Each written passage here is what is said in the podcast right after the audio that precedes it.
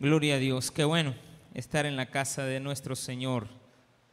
Está haciendo calorcito, hermano, es de que vamos a, hemos dejado la corbata un ratito por ahí. Vamos a ponernos de pie, buscar el libro de Mateo, libro de Mateo, capítulo 19.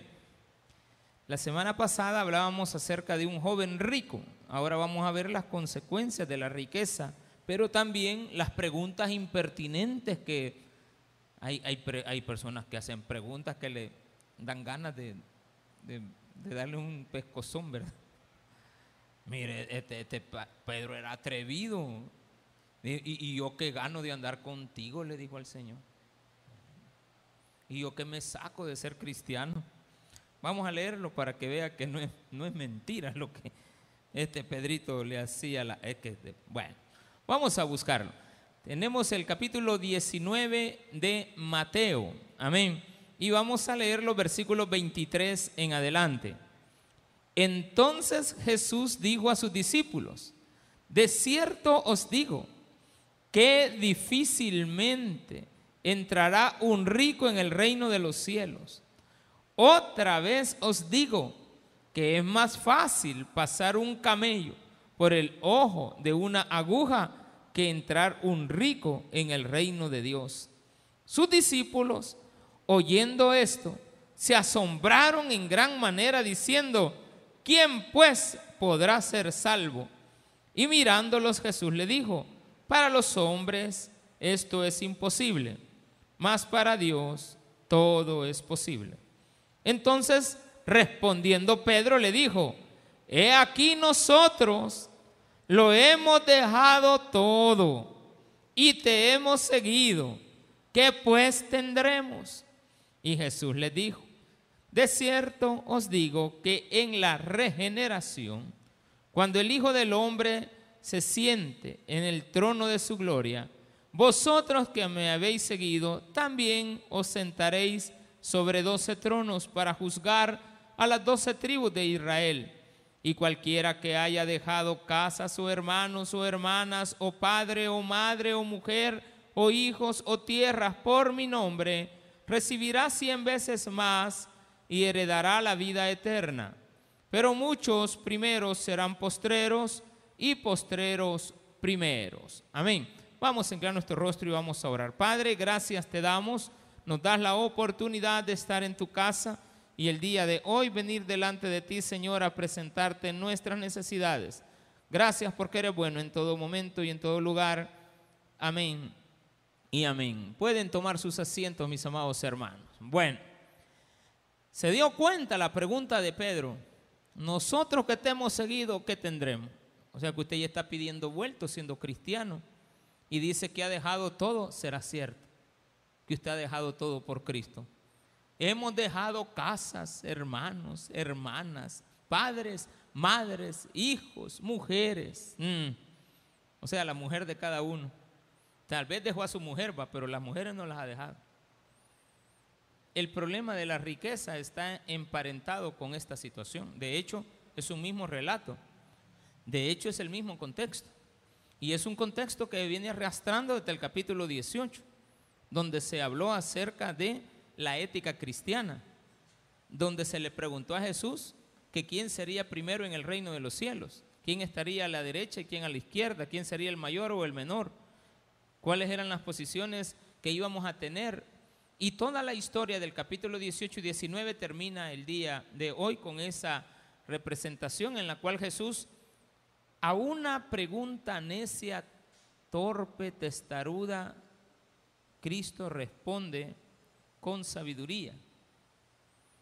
Fíjense que si esa pregunta se la hubiera hecho un fariseo, a saber qué pescozón le hubiera pegado. Le hubiera dicho hipócritas, les hubiera dicho ustedes que a ver qué es lo que se creen, que andan buscando.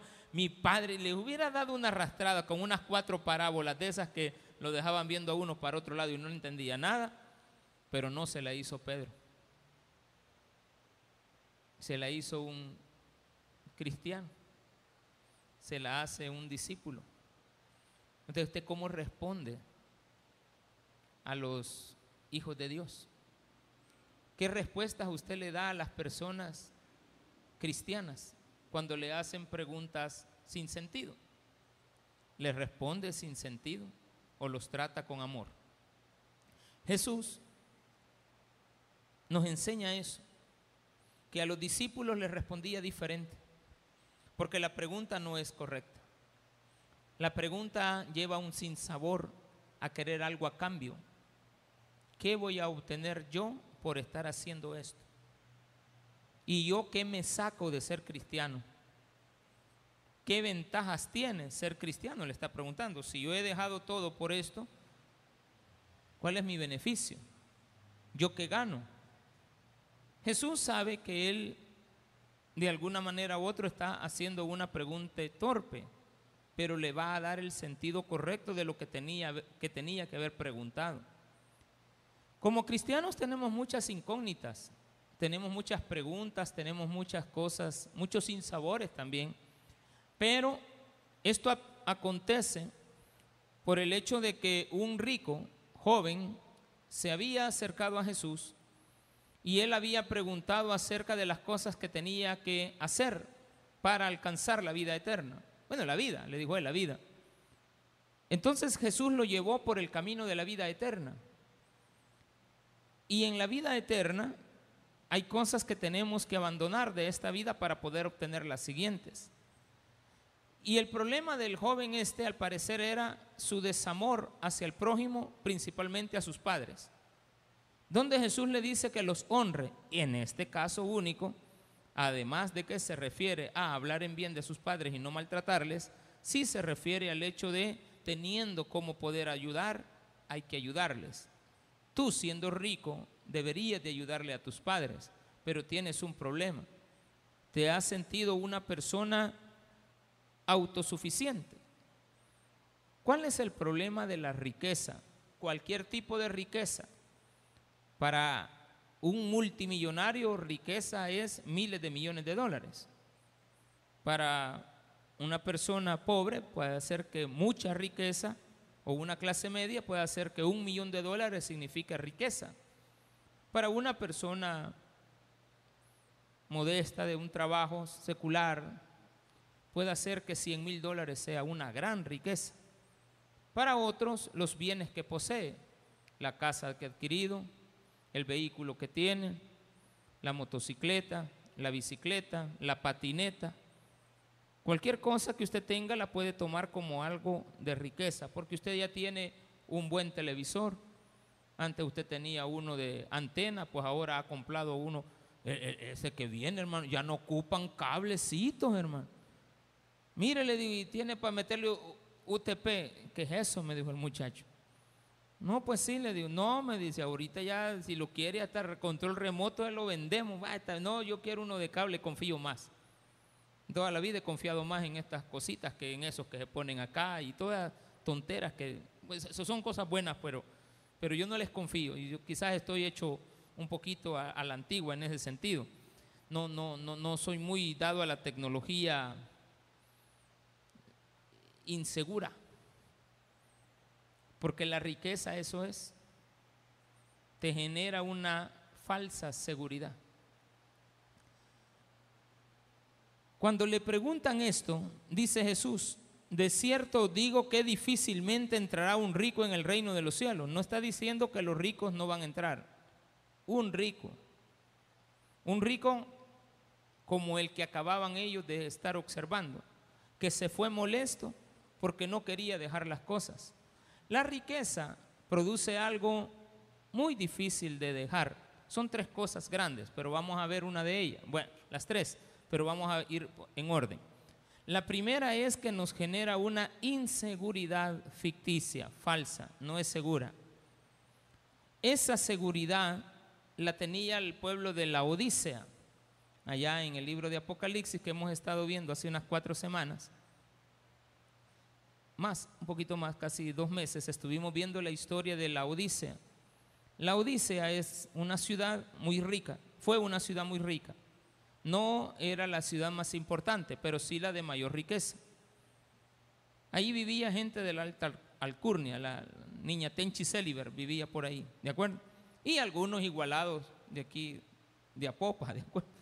que de repente medio viven ahí en los clústeres de, ¿cómo se llama la colonia? San Gabriel. Ah, hermano, ya no viene aquí. No, y voy a la central. ¿Y por qué? Que ya tengo carro. Imagine que se le responden. Yo le digo, ya me han respondido así, pero lo hacen con alegría. Pastor, viera que ya no, es que nos está yendo bien, este nos fuimos de a popa. Ah, y no va a venir por acá. No, es que vi que ahora ya me queda más cerca, está bueno. Y cuando andaba pata, hermano, esta era su iglesia. Pero ya con carro usted ya agarra para otro lado, está bien. Pero para eso estamos. Mas sin embargo no es correcto. Pero nos genera una falsa seguridad. La Odisea había sufrido un gran terremoto. Pero cuando se le quiso ayudar, la Odisea respondió, no necesitamos de nadie para volvernos a levantar. Y lo hicieron tal y cual lo dijeron. Por eso es que a esa iglesia se le llama, tú que te llamas rico, pero eres pobre. Porque has generado en tu vida una falsa expectativa de la riqueza. La riqueza no te hace alguien feliz, pero tampoco la pobreza te hace feliz. Entonces mucha gente rica no entrará al reino de los cielos como también muchos pobres no entrarán al reino de los cielos. Y hay muchos ricos que han entrado al reino de los cielos, así como hay pobres que han entrado al reino de los cielos. Porque no han puesto su amor en la riqueza siendo ningunas, sino que han decidido ser personas suficientes pero basando esa suficiencia en Cristo. Recuerda, la riqueza te genera una autosuficiencia ficticia. No es cierto que las cosas no se terminan. Todas las cosas que tenemos en la vida se pierden.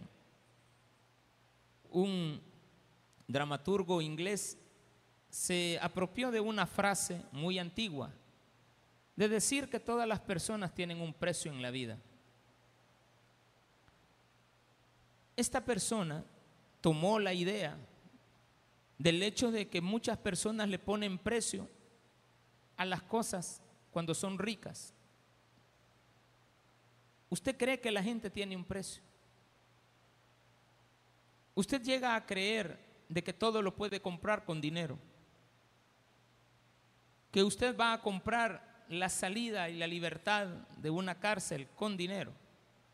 Y hemos visto en un país pobre como el nuestro, donde no necesariamente hay pobres, porque hay gente rica, honestas y deshonestas, que no han alcanzado la felicidad por más dinero que tienen.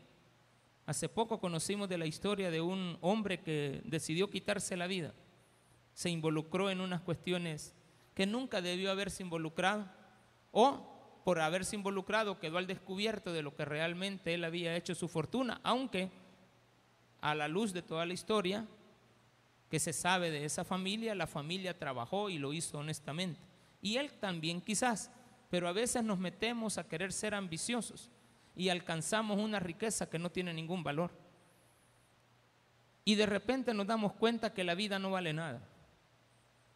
Pero intentamos comprar favores con el dinero, abogados con el dinero.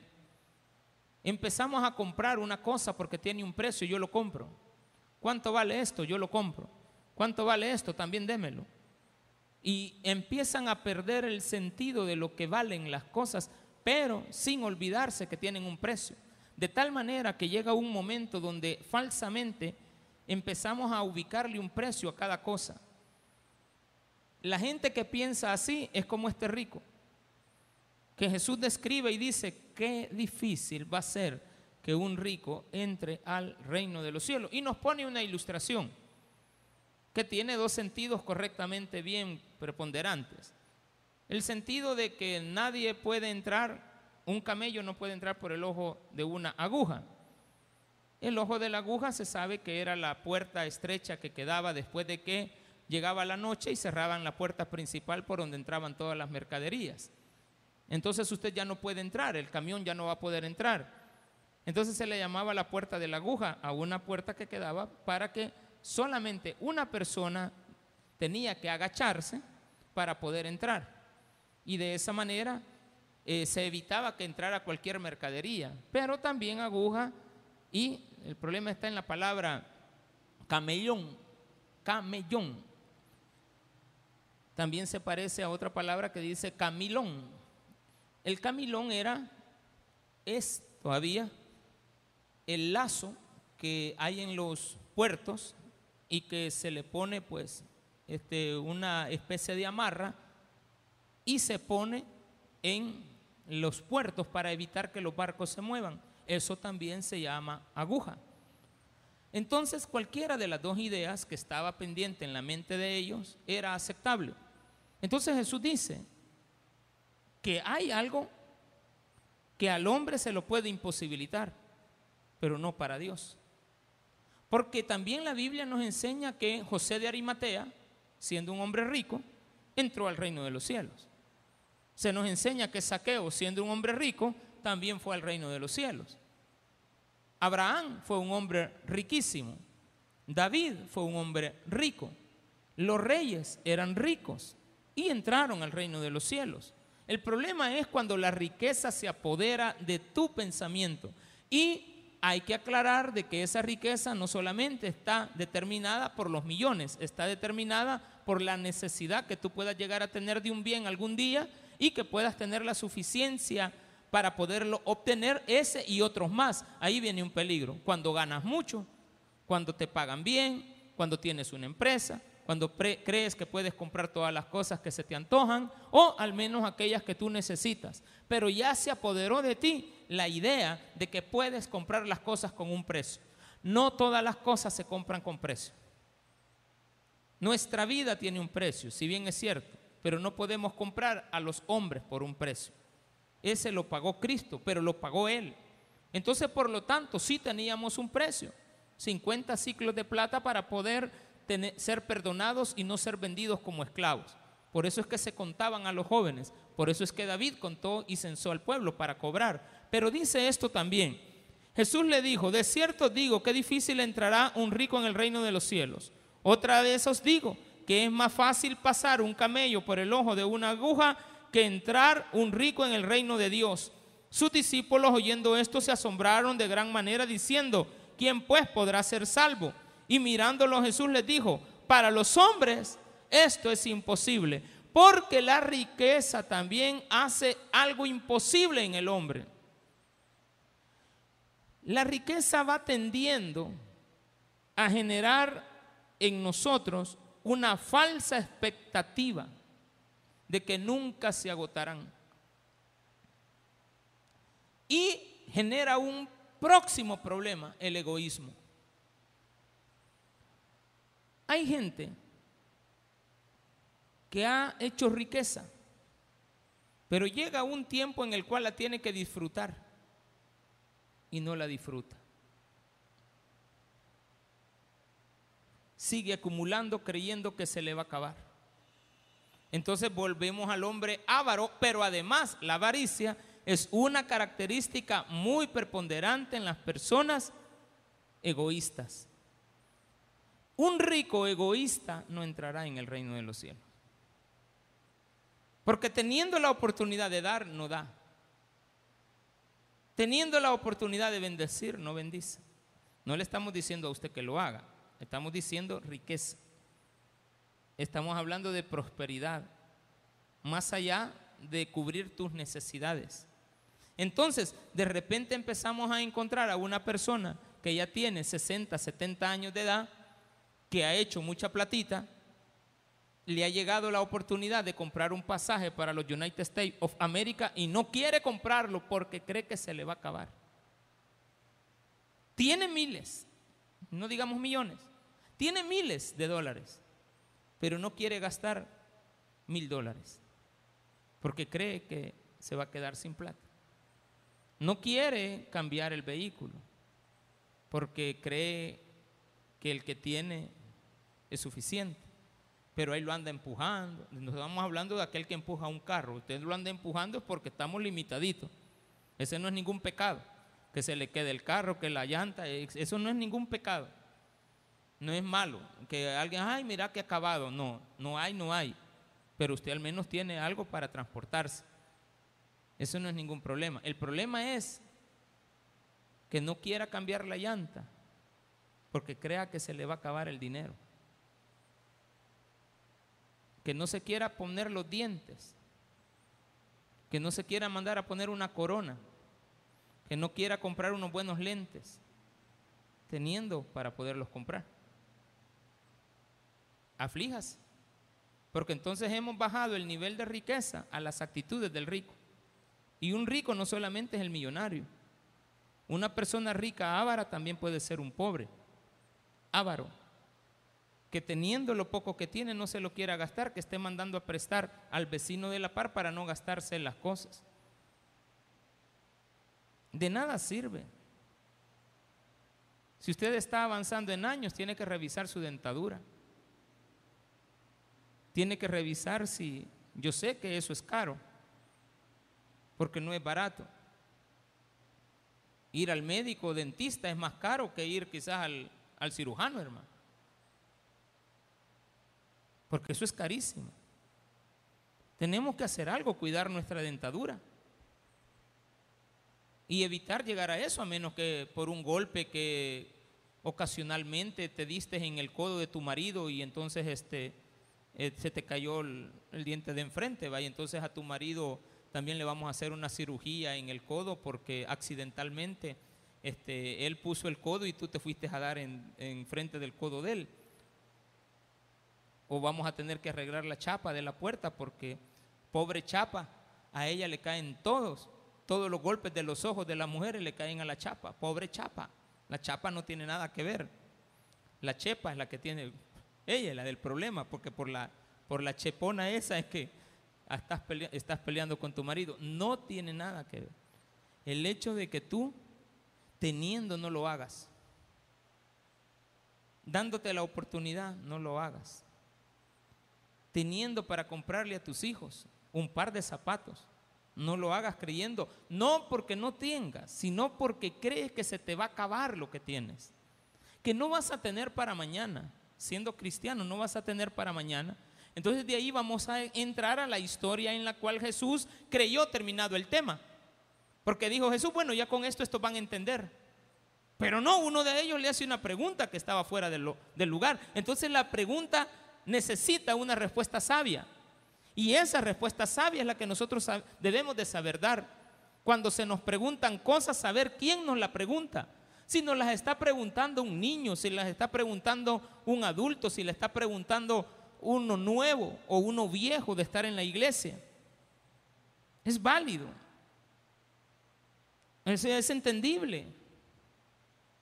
No vamos a obligar a alguien a aceptar algo que todavía no entiende. Pero Dios, nuestro Señor Jesucristo tenía esa sabiduría que nosotros debemos de aprender. ¿Qué vamos a aprender ahora? a que hemos comparado un rico con su riqueza, pero aquel rico que él imposibilita por su actitud entrar al reino de los cielos. Pero para Dios no hay nada imposible. Un rico puede entrar en el reino de los cielos, pero también se le limita a los pobres, que también son ávaros. Y por lo tanto, como pobres debemos de saber que si Dios nos ha dado las herramientas para poder solventar un problema, no se nos van a acabar los recursos. Me recuerdo la ocasión en la cual en, culto este fue, de las 10 de la mañana, que hace, hace años me empecé a sentir mal y mareado. Yo miraba que todos ustedes habían tomado y que se movían de allá para acá, ¿de acuerdo? O sea, los bolos eran ustedes, no yo. Entonces ya estaba por terminar el sermón y, y empecé a, yo no sé si yo me movía, si ustedes observaron que yo me movía, pero yo, no, yo mediaba que ustedes se movían y de una manera intempestiva terminé el sermón.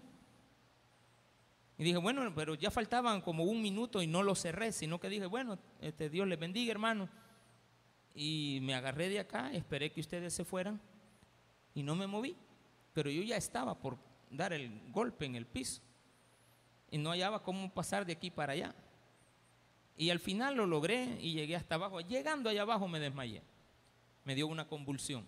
Y ustedes saben la historia de que esa convulsión implicó que yo iba a pasar inmóvil durante muchos meses de mi vida.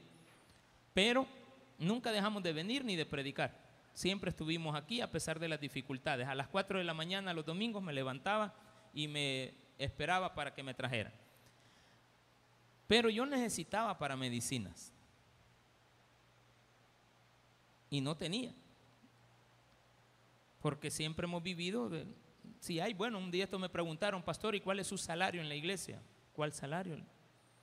Si hay, bueno, y si no, no hay. Estamos en pandemia, la cosa se ha venido muy abajo, hay que esperar. No hay. Si se fijan, los proyectos tardaron más en llegar, pero cuando ha habido, también hemos vivido mejor.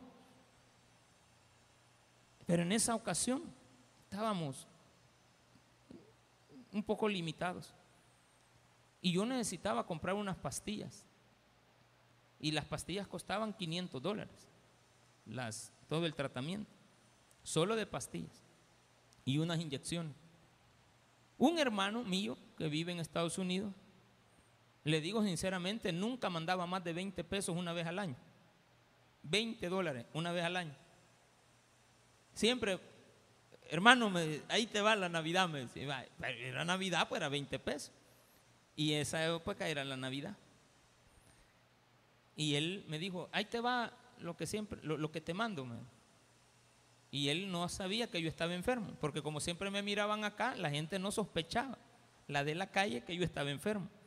Pero todos ustedes saben que yo no me movía porque me mareaba, pero me quedaba sentadito y explicando. Y cuando fui a abrir, fui a la clínica y me dijeron lo que tenía que gastar. Yo le dije al médico que yo ya me sentía bien, porque me había sanado. Pero vino el doctor y me dice, pero las pastillas siempre tómeselas. ¿Y aún después? Y fui a abrir el sobre que mi hermano siempre mandaba con 20 pesos pero habían 500 dólares en el sobre. Yo nunca le he preguntado, mira hermano, ¿y cuánto mandaste? De seguro me va a decir 20 pesos, ¿de acuerdo? Porque nunca le voy a preguntar, ¿y cuánto me estás dando? No, jamás. Usted me puede decir, pastor, aquí le va una ofrenda para la iglesia. Mire, pastor, aquí está este, esta bendición que yo no le ando preguntando cuánto puso. A menos que usted lo ponga porque eh, eh, tiene que quedar registrado, más que todo cuando lo da aparte o cuando lo deja ahí en las cajitas, es preferible que le ponga para poder llevar un registro nada más. Entonces cuando vi que era, cualquiera hubiera dicho, bueno, si yo no necesito, si yo me siento bien, mejor lo guardo, me lo, eh, lo voy a tener ahí. No. Bueno, Dios ha mandado para estas medicinas. Hay que irlas a comprar. Hay que pagarlas. Pastor, y después para mañana, ay, deje, mañana Dios va a proveer. Porque Dios provee. ¿O no te provee? ¿Cuántas veces no has tenido ni para comer y Dios te ha mandado? No es eso riqueza. Pero si tú tuvieras y acumularas, vas a seguir haciendo plata en esta tierra, pero no provista por Dios. Ojo en eso. Es muy diferente la prosperidad a la bendición. Tú puedes ser muy próspero, pero no bendecido. Entonces Cristo está diciendo, la gente rica tiene un problema. No quieren dejar lo que en este mundo tienen. Entonces Pedro dijo, Señor, y mirándole Jesús le dijo, para los, otros, los hombres esto es imposible. Entonces respondiendo Pedro le dijo, he aquí nosotros, ay, otra vez hablando usted por los demás, hombre hermano. Que no se le quite jamás. Quítese, quítese esa maña. Quítese esa maña. Mire, si es la mamá del que se han llevado jalado, es su hijo, pues. Pero usted deje de andar metiendo las manos por los demás. A menos que lo haya visto. A mí me preguntan, pastor, ¿y en esta época usted ha dado cartas de las personas que han capturado en la iglesia? Sí, he dado cartas. Eso no es ningún problema, porque no debo de mentir. Pero no miento en las cartas tampoco. Me preguntan, pastor, vi que mi hijo lo han capturado. Ok, ¿quién es su hijo? Fulano de tal, ¿tiene una foto de él? Sí, aquí está. Ah, sí. no hay problema. Pero mire, tengo como un año de no ver lo que viene. Pues sí, si es que él ya se había alejado. Bueno, pero usted quiere que yo le haga una carta, sí. Entonces voy a poner que hace un año él no viene, si usted la acepta. Sí, sí, pastor, póngale. Entonces, va. Yo, fulano de tal, hago constar de que conozco a tal persona, solo de vista. Lo he observado que viene con su mamá y su papá. O solo con su papá, o solo con su mamá. No omito manifestar que tengo más de un año de no verlo venir. Pero antes de ese año él era constante. ¿Le sirve? A veces me han dicho, pastor, fíjate que esto lo va a autenticar un abogado, que lo autentique con lo que yo he puesto ahí. Lo tiene que poner al reverso o abajo de donde yo he escrito. Y me lo enseñan después, mire, aquí está, dele con todo. Porque no podemos mentir. Y podemos ayudar. Sabiendo ayudar y no lo hacemos. Si le ayudamos a otro, ¿cómo no nos vamos a ayudar para nosotros mismos? El ávaro no le ayuda a nadie cree que con una carta que genere se le van a venir todo el mundo encima y lo, no se han venido a preguntarme, ¿usted cree que no? Ya han pasado ahí, me dice, usted don Julio, no me ni el pastor, usted don Julio, dale así, yo sé. ¿Podemos hablar eh, en un lugar privado? Sí, no hay problema. Quítese la ropa, tampoco. eh, muéstreme la espalda, no. ¿Qué pasa? ¿Usted ha dado esta carta de recomendación? Sí, yo sé. Y usted manifiesta conocer a tal persona, ¿sí? Conoce a la mamá. El día que vino a pedir la carta la conocí. Fíjese bien la respuesta. El día que vino a pedir la carta la conocí. Porque a quien conozco es a la madrastra. Porque la madrastra fue la que vino a pedirla.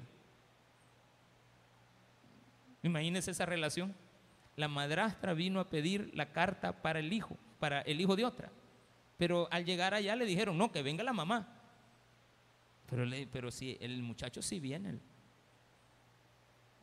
Pero es que es rebelde con la mamá. Sí, pero la madrastra viera cómo se lleva con él. Yo pongo todo eso. Sí, sí, sí. ¿Y cómo es la mamá? Así, así, así. ¿Y cómo es el papá? Así, así, así. Pudiendo ayudar porque no lo hace. El rico no le ayuda a nadie. Cree que se va a quedar pobre, pero hay pobres que se comportan como ricos, no pudiendo, ayudar, no ayudan. Estorban. Quítese de en medio, hermano. Cuando usted está estorbando lo que otro está haciendo. Si alguien está trapeando, aparte. Porque si usted está ahí y cuando salga va a volver a patear, aunque usted no se fije, pero si el piso está mojado, es por demás, va a quedar la marca y cuando se seque van a estar las marcas de los zapatos. Y se va a ver como que aquel que hizo el trabajo no lo hizo, porque aquel que no ayuda estorba. Jesús no es un impedimento para ir al cielo. El impedimento somos nosotros mismos. Y mirándolo Jesús les dijo, entonces Pedro respondió, le dijo, he aquí nosotros lo hemos dejado todo y te hemos seguido. Seguir a Jesús implica amar al prójimo. Seguir a Jesús implica dejarlo todo. Porque Jesús les dijo, dejen sus redes y síganme. Y ellos dejaron sus redes y lo siguieron. Dejaron su trabajo, pero eso no quiere decir que no tenían para comer. Ni tampoco no, no pueden decir que por andar con Jesús habían descuidado las necesidades de sus casas. Pedro tenía andando con Jesús más de lo que ganaba. ¿Cuándo? Remendaba redes o, pescaba. Cuando era pescador. Hoy pagaba los impuestos. Antes quizás no los pagaba, pero lo andaban buscando. Y tu maestro y tú pagan los impuestos porque a Pedro andaban buscando. Y Pedro le dice, Señor, vienen a buscarme de Hacienda. ¿Y qué querés que hágale? Quieren los impuestos. Y nosotros somos exentos, ¿verdad, Señor?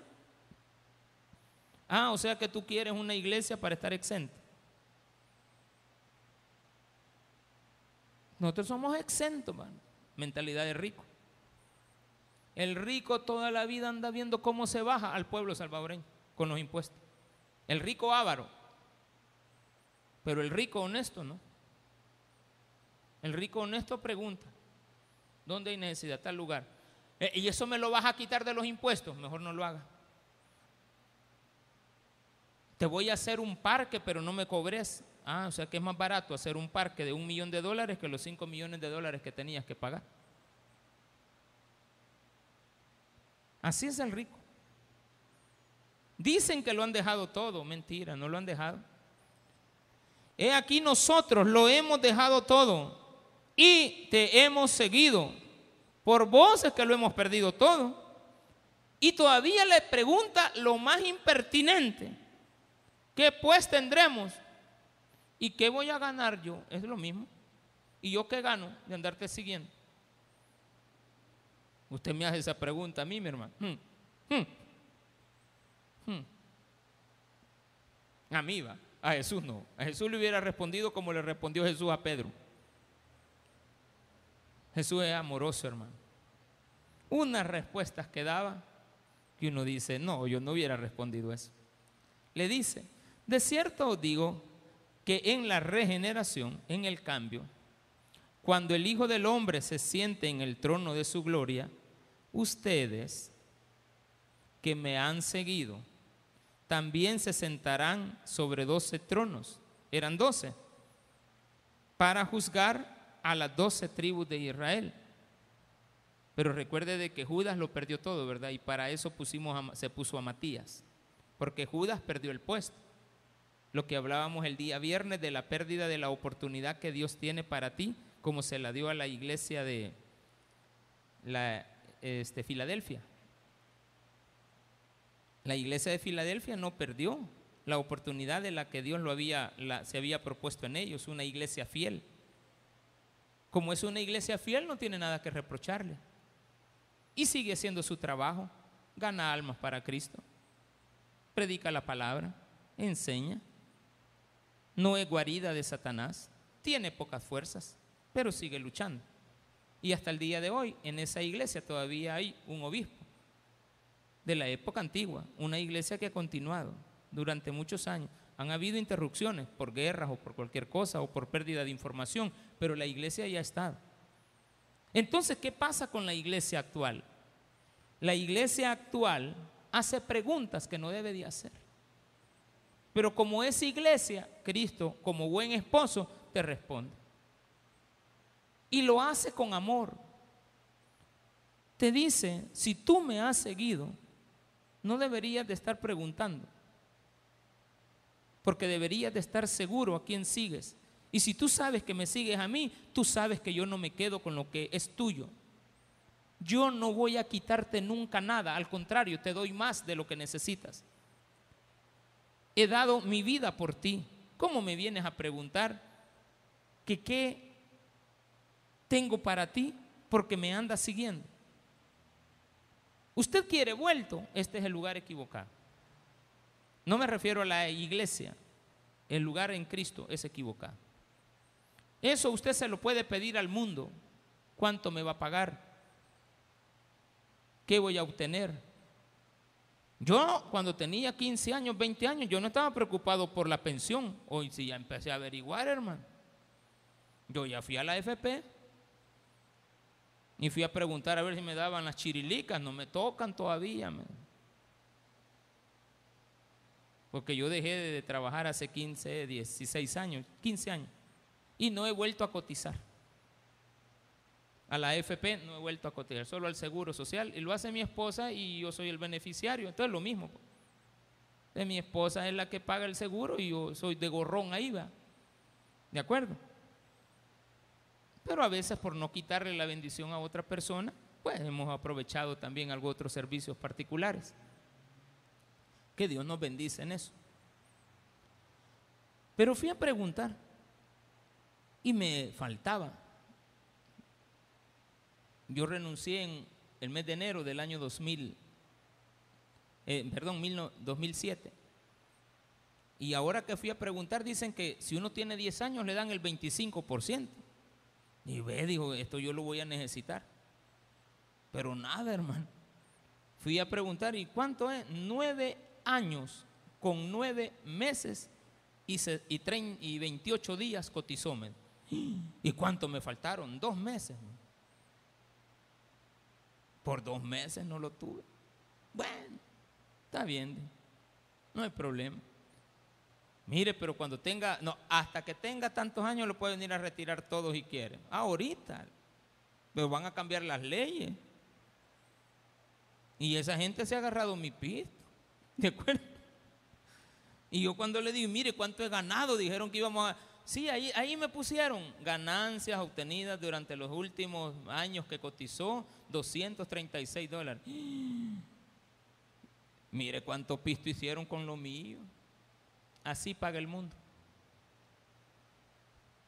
El mundo te paga así. En Cristo no es así. En Cristo no le tienes que andar preguntando y cuánto me toca de jubilación por haber andado trabajando contigo, Señor. ¿Juqué? ¿Qué dijiste? ¿Juqué? Una trompada te voy a pegar por andar preguntando que cuál es la jubilación. ¿Qué jubilación va a dar? ¿Qué jubilación va a andar dando él? Si él te promete una vida eterna, ¿cuándo te vas a, a ser viejo? ¿Cuándo vas a envejecer? Conmigo. Lo vas a tener todo hasta que te mueras. Pues sí, pastor, pero uno tiene que pensar. Si de pensar pienso. Si yo también pienso. Si es que pensamientos tengo. Y yo le pido a Dios. Y Él responde. Pero lo que yo he aprendido en el cristianismo y quiero trasladárselo a usted, es que yo también ya le he hecho preguntas incómodas a Jesús y me arrepiento de habérselas hecho. No por la respuesta que me dio, donde me volteó la cara para el otro lado, sino porque me contestó con amor, como yo no hubiera contestado. Y Jesús le dijo, de cierto digo, que cuando el Hijo del Hombre se siente en su trono, ustedes también se sentarán en doce tronos. Y cualquiera ya no solamente ellos, sino que a cualquiera. Ay, Señor, y yo no voy a estar en esos tronos. Espérate. ¿Qué quieres? ¿Estarme viendo de lado o estarme viendo de frente? Si te siento a la par de los tronos, así vas a estar viendo, mi amigo. Hace años yo llegué a la iglesia central y el templo era diferente a lo que está hoy. Entonces habían bloques así rectos, no como están acá, sino que rectos. Y el templo también era recto. Y en una ocasión nada más, me senté en uno de los bloques que estaban lejos. Terminé con tortículos por estar así. Es mejor estar de frente. Cualquiera que haya dejado, tenlo por seguro, Dios paga. Cualquiera que haya dejado casas o hermanos, hermanos de carne, o hermanas, o padre, o madre, no está invitando Jesús a que nos olvidemos de las personas como el problema del rico, que no le quiere ayudar a sus padres creyendo de que se va a quedar pobre que no le quiere dar a sus hijos creyendo de que los 25, 50 dólares del par de zapatos le van a hacer falta. Dios va a proveer. Entonces dice, o tierras por mi nombre recibirá. ¿Tú querías oír eso? Un número querías oír. Jesús con amor te dice, tú me estás midiendo a mí por algo que quieres te voy a dar 100 veces más. Tal vez estás pidiendo una o dos y sientes que vas a perder una o dos. Yo te voy a dar 100 veces más. En mí vas a tener más que un padre, más que una madre, más que un hermano, más que una hermana, más que una mujer, más que una casa, más que una tierra. Y heredará el otro regalo. Para que no te haga falta nunca nada, te voy a dar una vida eterna con todas las necesidades que tengas cubiertas. Esa es la promesa de Cristo a los cristianos, que los siguen. Usted sigue a Cristo. No por un nombre. Yo conozco iglesias que se llaman seguidores, pero no siguen a Jesús. Tal vez algunos sí, pero conozco un par de líderes que no siguen a Jesús, aunque sí se llama la iglesia. Siguen, pero no siguen. Siguen otros propósitos, siguen otras cosas, menos a Jesús. Entonces Jesús te está diciendo, si tú me sigues, yo te voy a dar cien veces más lo que tienes. No una, sino que cien. Pero muchos primeros. Dio otra sentencia para cerrar. Muchos, no uno, muchos que están adelante van para atrás. Y los que están atrás vienen avanzando queriendo llegar adelante. Qué importante es que usted venga y se quiera sentar en las primeras sillas. Ay, pastor, pero entonces me va a tocar, así como le dijo Jesús, a los hipócritas. Que quieren sentarse adelante en las primeras sillas, pero no a los seguidores de Jesús. Los que siguen a Jesús tienen que estar sentados lo más cerca posible. Y eso es importante en la vida llegar a la clase temprano para buscar el primer... Cuando es la, el día del examen, sí, yo me sentaba en la última banca, ¿de acuerdo? Buscaba un lugar estratégico. Llegaba temprano, por aquí va a pasar, no va a pasar. Aquí se va a echar de ver, en este lado no mira la papeleta. Llegar tempranito a poner todo el, el pupitre con lápiz, ¿verdad? Y de repente te digan, niño, niño, ¿qué pasó? Venga para adelante. Yo todavía un día le digo, me llevo el pupitre. Miren lo que yo quería dejar. No quería dejar la copia. Me llevo el pupitre. Se lo dije. Se me quedó viendo. Este es mi alumno. Y otra vez me dice el que estaba a la par. Nos vamos los dos. Me dice.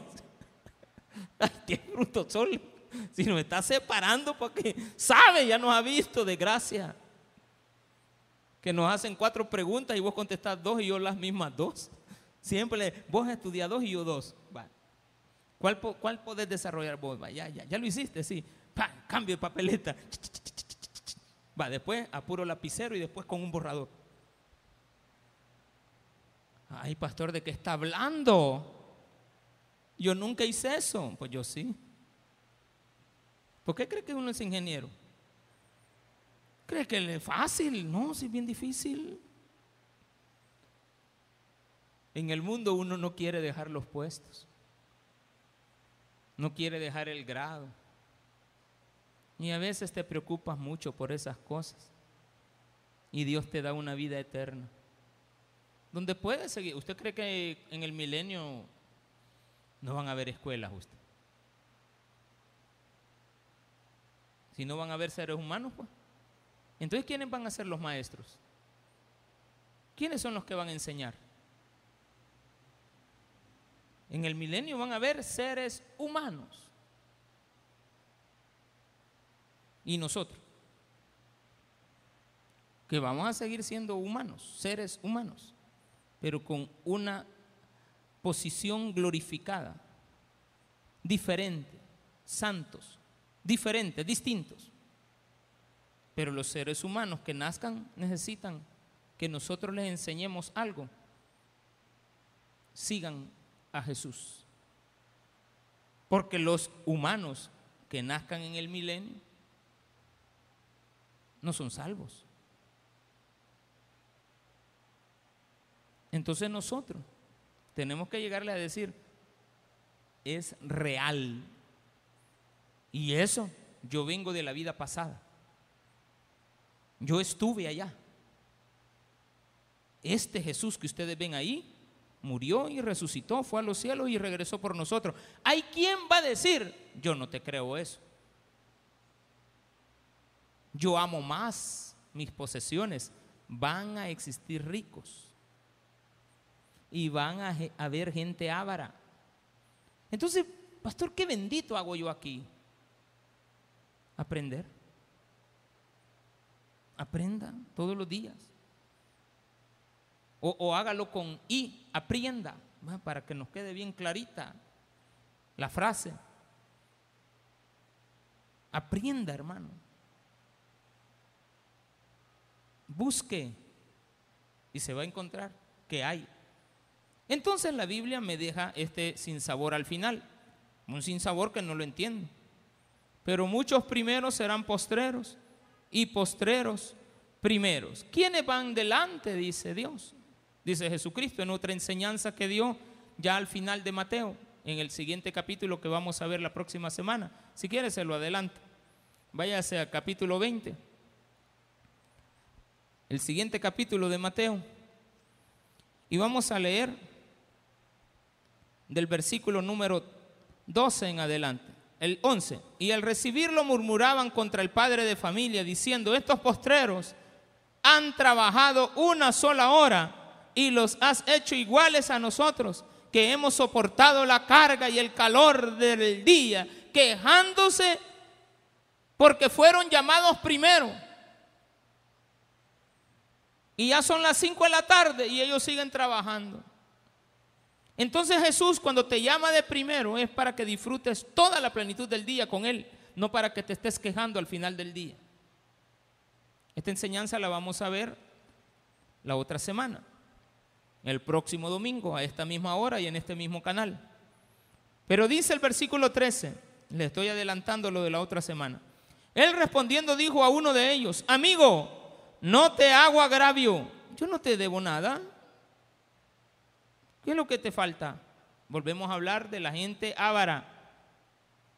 ¿No conveniste conmigo en un denario, el salario de un día? toma lo que es tuyo y vete. Pero quiero dar a este postrero como a ti. ¿No me es lícito hacer lo que quiero con lo mío?